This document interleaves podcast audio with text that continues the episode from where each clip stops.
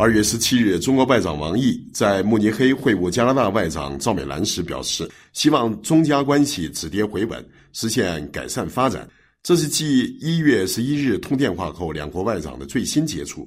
在僵持五年多后，加中关系能否尽快重回正轨？加拿大阿尔伯塔大学中国研究学者称，二零二四年加拿大国内政治将阻止加中紧张局势缓和。今年中国对加拿大将更加不信任。在与赵美兰的两次接触中，王毅都提出了中加关系回稳的前提条件。在慕尼黑，他希望加方树立正确的对华认知，以长远远光把握双边关系，为务实合作提供正面预期，停止炒作中国威胁论，停止散布中国干涉内政的虚假信息，停止经贸科技交往泛安全化，切实尊重彼此核心利益，采取实际行动维护双边关系政治基础。一月份，他提出了三点意见：一是正确认知。中加关系陷入低谷的根本原因是加方对华认知出现严重偏差。二是相互尊重，不让分歧主导双边关系，加方不向台独发出错误信号。三是合作共赢，共同抵制经济问题政治化和泛安全化。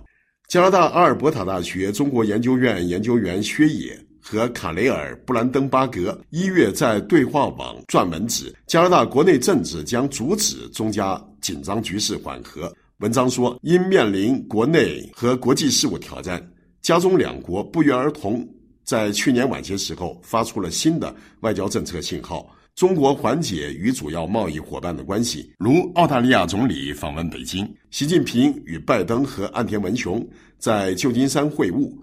去年十月，加拿大推出务实外交，与持不同观点的国家接触，以防止国际冲突。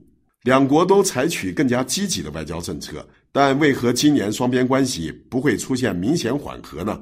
首先是因为加拿大不是北京的优先考虑对象，在中国战略棋盘上不重要，北京不大可能优先考虑加中关系，也不大可能制定专门战略来实现双边缓和。中国将外交对象分为大国、周边国家、发展中国家和多边平台四类，西方中等强国加拿大不属于上述任何一类。加中二零零五年建立战略伙伴关系。级别低于中国与英、澳、法、德等国的全面战略伙伴关系。加拿大位列中国贸易伙伴第十八位。北京不会花费更多的外交资源来解决与渥太华的争端。这意味着与加拿大修复关系谈谈可以，但北京不大可能有专门计划来实施。中国的加拿大政策还取决于加拿大对中国优先事项的态度。今年加拿大对印太事务的态度会对加中关系产生重大影响。民进党赢得台湾总统选举，将加剧与中国的紧张关系。在地区热点南海，中国与美国及盟国将持续紧张。